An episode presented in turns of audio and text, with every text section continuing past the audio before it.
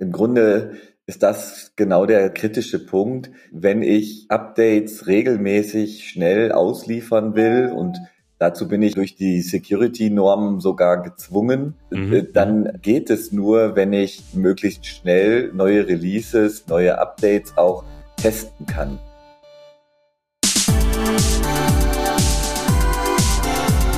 Herzlich willkommen zum Itemis Podcast. Ich bin Gavin, Softwareentwickler und obwohl ich keinen Führerschein habe, mal wieder allein am Steuer einer Autofolge.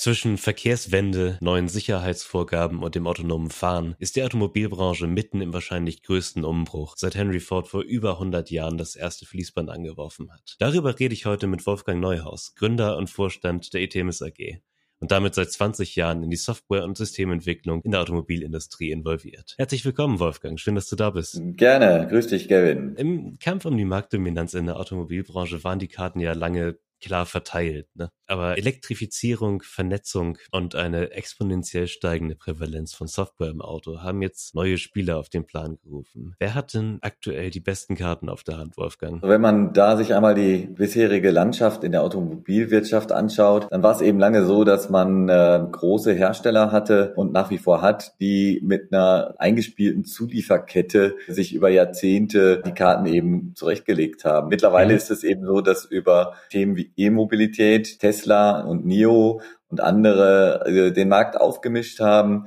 Auf der anderen Seite die Softwareanbieter wie Google und Apple und Co eine immer größere Rolle spielen und mehr Wettbewerbsdruck aus China entstanden ist. Und insofern gibt es da eine sehr große Verschiebung im Markt zugunsten von mhm. neuen Anbietern. Und dort sind insbesondere die Elektroanbieter zu nennen, aber als Komponenten- oder Teillösungsanbieter auch natürlich die Softwareunternehmen.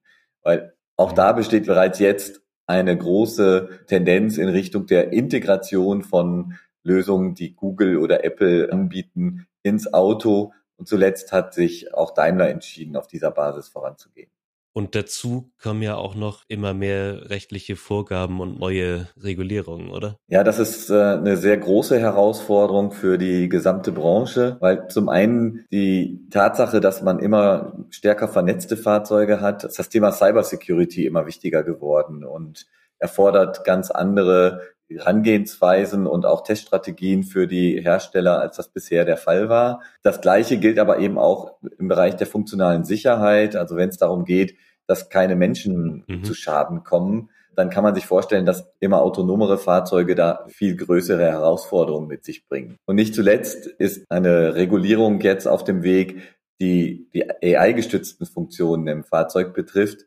Denn die Absicherung von Funktionen, die mit Hilfe von AI entstehen, fordert nochmal ganz andere Herangehensweisen. Um sich da mal ein Beispiel anzuschauen, was es bedeuten kann, wenn man den Vorgaben und Regulierungen nicht gut genug entspricht. Die Security-Normen, die auf den Markt gekommen sind, fordern, dass ich in der Lage sein muss, Updates über das Internet auf Autos aufzuspielen, um Security-Lücken schnell schließen zu können. Sogenannte Updates over the air durchführen zu genau. können. Und Tesla kann das schon, schon lange sehr gut, macht es wöchentlich mittlerweile. Andere Hersteller, und da gab es jetzt ein prominentes Beispiel, waren da noch nicht ganz so gut aufgestellt.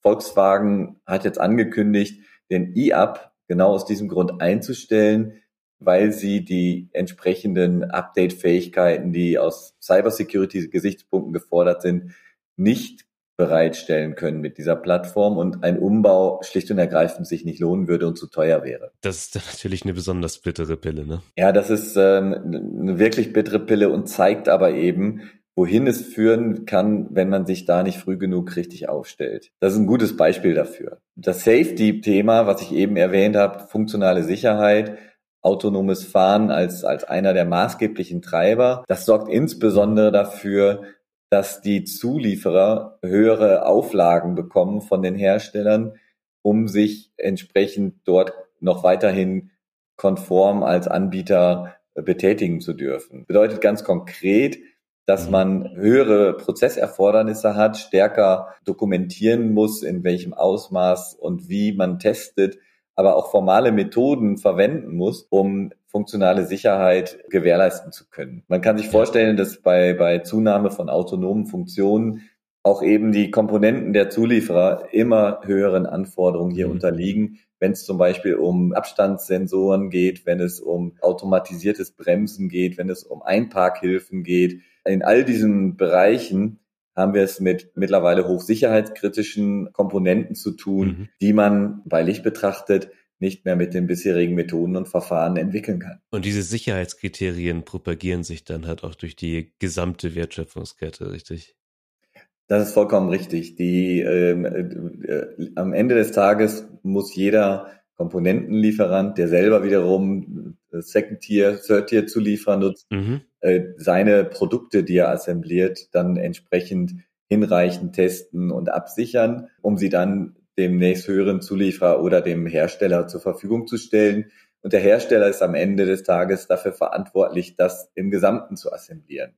Und da genau fangen viele Probleme an oder liegen viele Herausforderungen, weil die Komplexität einfach immer größer geworden ist und ich bei dieser mhm. Absicherung mit bisherigen traditionellen dokumentbasierten Verfahren schlicht und ergreifend an Grenzen stoße, die dazu führen, dass Fahrzeuge auf den Markt kommen, die eben noch Kinderkrankheiten und Seiteneffekte haben. Und ja, das ja. Äh, konnte man bei der Einführung unterschiedlicher Fahrzeuge, insbesondere von E-Fahrzeugen im Markt, ganz gut beobachten und ist eine Folge dieser ja, Grenzen, die man da erreicht hat. Ich kann mir da auch sehr gut vorstellen, dass wenn alle ihre formellen Sicherheitsüberprüfungen in Excel-Tabellen machen, dass es verdammt schwierig sein wird, die Dokumente vom Zulieferer, des Zulieferers, des Zulieferers im Endprodukt überhaupt noch zu berücksichtigen. Ja, absolut. Verarbeiten zu können. Absolut korrekt. Letzten Endes äh, hat der Mensch eine begrenzte Fähigkeit, Komplexität selber zu überblicken und im Griff zu behalten. Und wenn ich es mit vielen tausend Anforderungen, Einzelanforderungen zu tun habe, mit 100 Millionen Zeilen Code, die mittlerweile in den verschiedenen Steuergeräten im Auto landen und mit den dazu notwendigen Tests, die ich brauche, um diese Anforderungen alle abzusichern, zu testen und diesen Code auch hinreichend mit Testfällen abzudecken. Dann kann man sich leicht vorstellen, dass das tatsächlich nur mit vernünftiger Toolunterstützung möglich ist und dass das Ganze auch nur dann funktioniert, wenn man die Chance hat, sehr früh im Entwicklungsprozess bereits auf Modellen Dinge abzusichern und zu überprüfen, zu validieren, bis hin zu auch tatsächlich mhm. möglichen mathematischen Beweisen von ganz kritischen Funktionen. Das ist etwas, was unter dem Begriff modellbasiertes Software- und Systems Engineering zusammengefasst wird, wo wir uns schon eben sehr, sehr lange mit auseinandersetzen und mhm. was eine absolute Notwendigkeit geworden ist, um dieser Komplexität und diesen Anforderungen noch gerecht werden zu können. Du hattest eingangs gesagt, dass jüngere Hersteller wie zum Beispiel Tesla und auch Unternehmen aus China die Nase da deutlich vorn haben. Wie kommt es denn dazu? Was machen die besser? Was machen die anders? Ja, da muss man tatsächlich genau hinschauen, weil Anbieter wie Tesla beispielsweise oder NIO konnten auf der grünen Wiese starten und äh, direkt mhm. mit deutlich einfacheren Architekturen und Plattformen beginnen, haben teilweise eben ihr eigenes Betriebssystem, viel weniger Steuergeräte und äh, damit auch viel weniger Komplexität, die sie beherrschen müssen, mhm. konnten von Anfang an auch mit einer anderen Mannschaft starten. Das heißt, mit mehr Software-Know-how, agileren Verfahren. Die Leute waren es gewohnt, so zu arbeiten. Aber es gibt natürlich auch eine Flipside durchaus, weil diese Anbieter nicht so gut aufgestellt waren und sind, diese mhm. Regulierungsaspekte gut zu erfüllen. Das heißt, äh, sie haben nicht nur Vorteile, aber diese Vorteile haben es ihnen möglich gemacht, zunächst mal schnell im Markt agieren zu können, voranzukommen, müssen aber in dem anderen Bereich, in dem regulatorischen Umfeld jetzt auch nachziehen und, und liefern. Auch dazu kann man relativ viel über Tesla insbesondere lesen, mhm, äh, die im mhm. Safety-Bereich eine ganze Reihe Baustellen haben, wo man sich wundert tatsächlich, dass sie die Freigaben bekommen haben. Dass das überhaupt geht, ja. Ja. Du hast gerade gesagt, dass ein großer Vorteil der neuen Wettbewerber ihre agile Entwicklungsweise in der Software ist.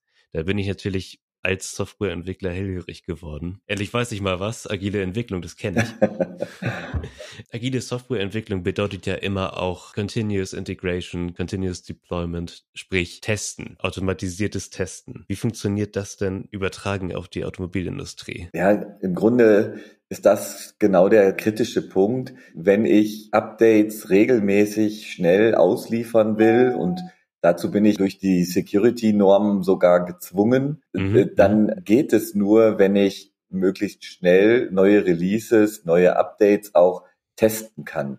Und da hast genau. du vollkommen recht, das geht nur über Automation. Und Automation klappt dann an der Stelle auch nur, wenn ich auf Modellen möglichst früh schon virtuell absichern kann. Weil ich kann nicht jedes Mal für alle Testfälle wieder sämtliche Testfahrten machen. Damit werde ich meine Testzyklen nicht hinbekommen.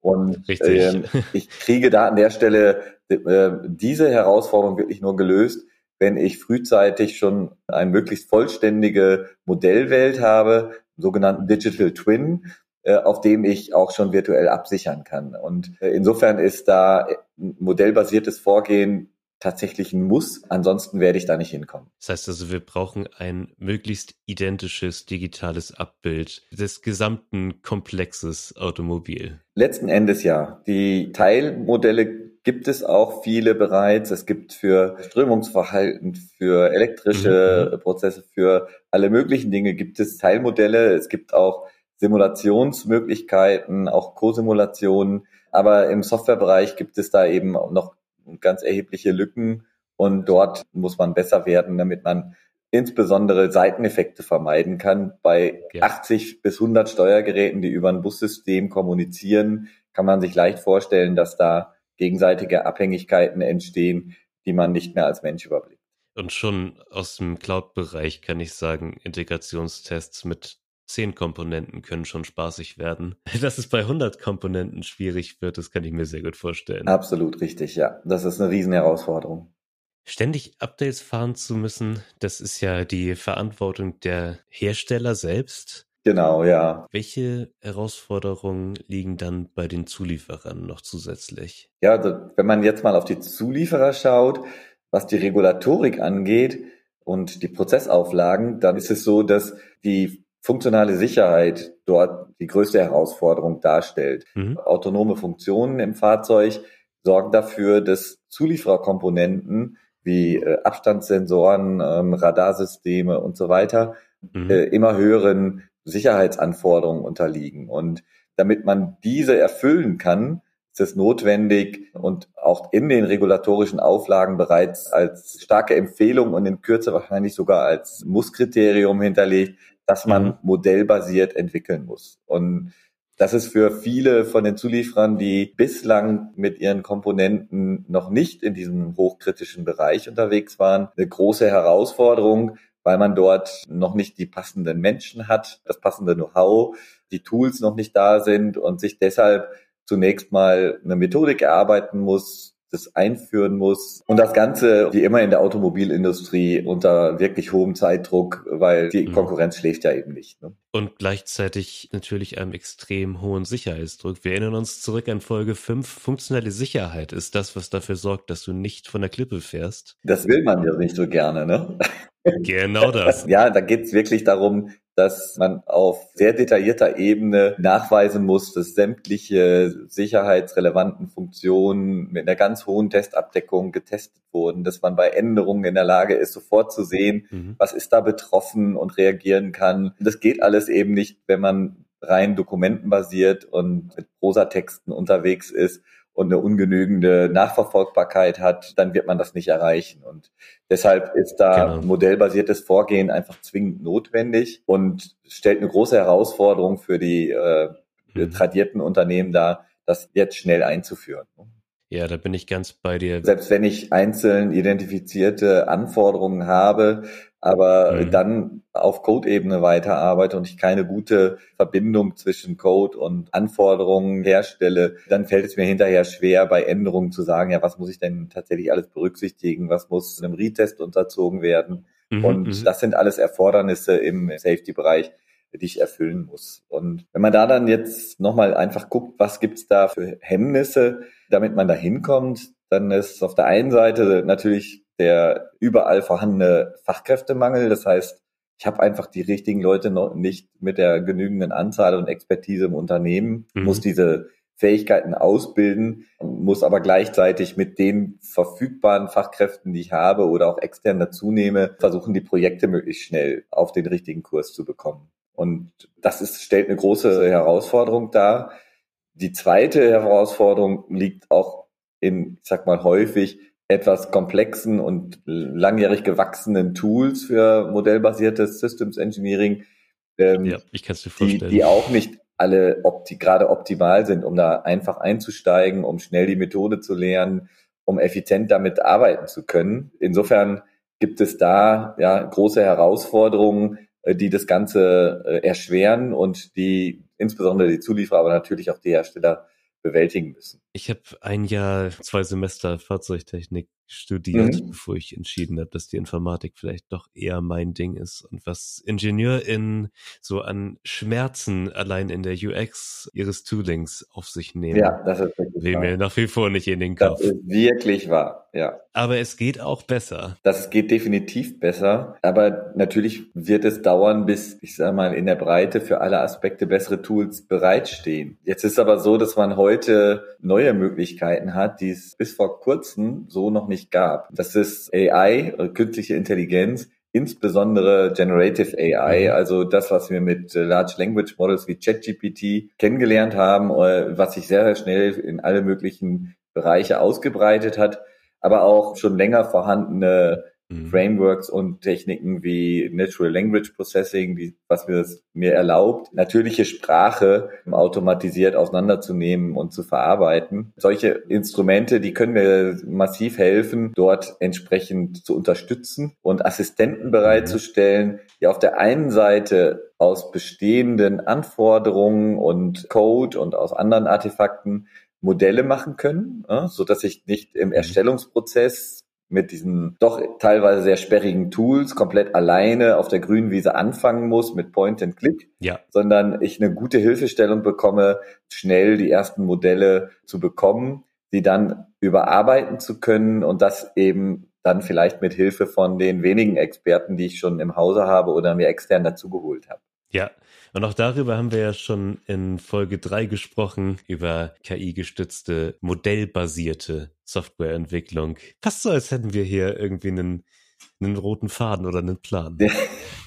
Man könnte auf die Idee kommen, ja. Die, ja. Das, was da an der Stelle wirklich nochmal wichtig ist zu verstehen, wenn ich, wir haben eben über virtuelle Absicherung gesprochen, über mhm. Digital mhm. Twins wenn ich nicht in der Lage bin, auf diesen Modellen bereits virtuell abzusichern und bestimmte Eigenschaften, die mein Fahrzeug nachher erfüllen soll, da schon zu überprüfen, habe ich auch keine Möglichkeit, die AI-Assistenten, die, die wir gerade angesprochen haben, vernünftig mhm. für mich nutzbar zu machen. Weil das, was jeder kennt, ist eben Large Language Models, die halluzinieren und liefern richtig, mir manchmal richtig. eben super tolle Ergebnisse, manchmal aber auch Blödsinn. Und auf Code-Ebene oder auf Einzelartefakt-Ebene im Detail kann man so etwas nur sehr, sehr mühsam erkennen und der Testaufwand wächst ins Unermessliche. Wenn ich aber ja, Modelle erzeuge und dann entsprechende Validierungsregeln definiert habe, mit denen ich solche Eigenschaften dann sicherstellen und überprüfen kann, dann ist das sehr wohl mhm. gut äh, möglich, diese Stärken der AI-Assistenz, die ich äh, mit den neuen Instrumenten, gerade mit den LLMs reinbekommen kann, äh, zu mischen mit den für sicherheitskritische Produkte absolut notwendigen Eigenschaften der Modellbasierung, dass ich tatsächlich Bit für Bit kontrollieren kann, was da rauskommt und in der Lage bin, wirklich bis hin zum mathematischen Beweis sicherheitskritische Eigenschaften zu überprüfen. Es geht also nicht nur in Richtung testgetriebene Entwicklung, sondern tatsächlich reden wir hier von formellen Verfahren, die wir dann benutzen können. Absolut richtig. Und testgetrieben ist eben, wie gesagt, etwas, ich baue mir einen wachsenden Umfang von Testfällen, die ich automatisiert mhm. ausführen kann, auf und äh, entwickle Tests zuerst, bevor ich die einzelnen Funktionen entwickle. Wenn ich aber mhm. über so komplexe Produkte rede wie ein selbstfahrendes Fahrzeug, dann ist das ja. nicht mehr auf direkt auf Code-Ebene, auf Einzelfunktionsebene möglich, sondern ich muss mit Modellen auf abstrakteren Ebenen arbeiten, um bestimmte Eigenschaften abzusichern und idealerweise einen hohen Anteil an automatisierter Code-Generierung nutzen aus den Modellen heraus mit geprüften und gehärteten Generatoren, so dass ich die entsprechende Qualität jederzeit sicherstellen kann. Und bestenfalls, wenn unser autonomes Fahrzeug Bäume umnietet, dann äh, hoffentlich digitale Bäume. Ganz genau. Und äh, davon darf man gerne so viel äh, um, genau. umfahren, genau. wie man möchte.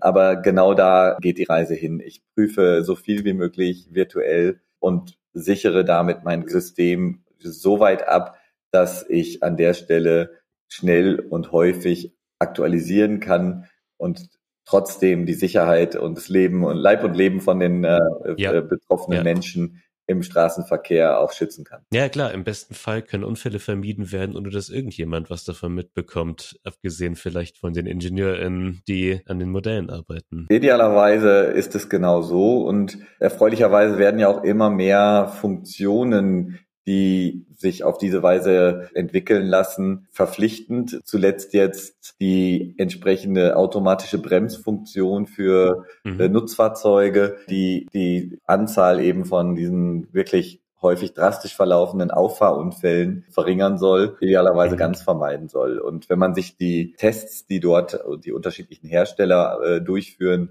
die solche Funktionen eingebaut haben, anschaut, dann ist das schon wirklich beeindruckend, in welcher Geschwindigkeit so ein Truck dann automatisch abbremsen kann. Ja, okay, Wolfgang, jetzt wissen wir, wo wir hinwollen. Wie man da hinkommt, ich nehme an, das ist ein sehr komplexer Prozess und da gibt's nochmal einen riesen Haufen Schwierigkeiten. Und ich fürchte fast, da werden wir dich nochmal zu einladen müssen. Und zwar sehr bald. Da hast du absolut recht. Da wird es keinen einfachen Weg geben und es erfordert eine ganze Menge Dinge. Und sehr gerne können wir das nochmal fortsetzen, Gavin. Dann freue ich mich jetzt schon drauf, dich demnächst wieder im Studio begrüßen zu dürfen. Dankeschön. Ich freue mich ebenfalls. Macht Spaß. Mir ebenso. Wolfgang, ich wünsche dir noch einen schönen Tag und mach's gut. Bis bald. Bis bald, Gavin. Mach's gut.